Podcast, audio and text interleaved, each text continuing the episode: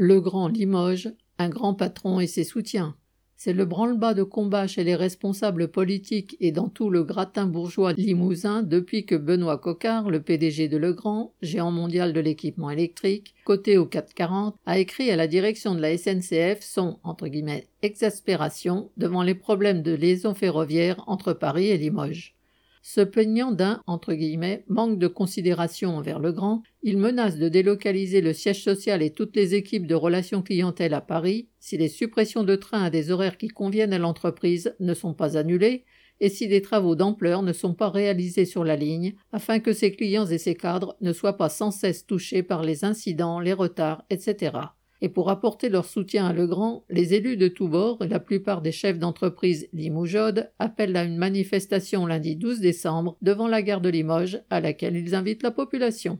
Depuis des décennies, la ligne ne cesse de se dégrader. Un exemple significatif est celui du train Le Capitole, qui à la fin des années 1960 effectuait le trajet en 2h49 contre 3h15 à 3h30 actuellement. La SNCF espère revenir à cette durée vers 2025. Les incidents sont quotidiens, avec notamment des suppressions de TER faute de matériel ou de conducteurs. Le dernier incident en date est le déraillement d'un train de marchandises en gare d'Issoudun qui a bloqué totalement la circulation entre Vierzon et Limoges pendant cinq jours. C'est aussi sur cette ligne qu'a eu lieu l'accident mortel de Bretigny.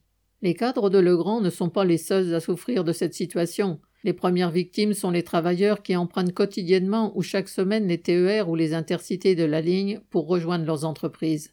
Mais ce sont aussi les cheminots, qui travaillent dans des conditions de plus en plus difficiles avec des journées à rallonge à chaque incident. Périodiquement, des manifestations d'usagers bloquent des trains pour réclamer le maintien des arrêts, notamment en Creuse, parfois avec succès d'ailleurs.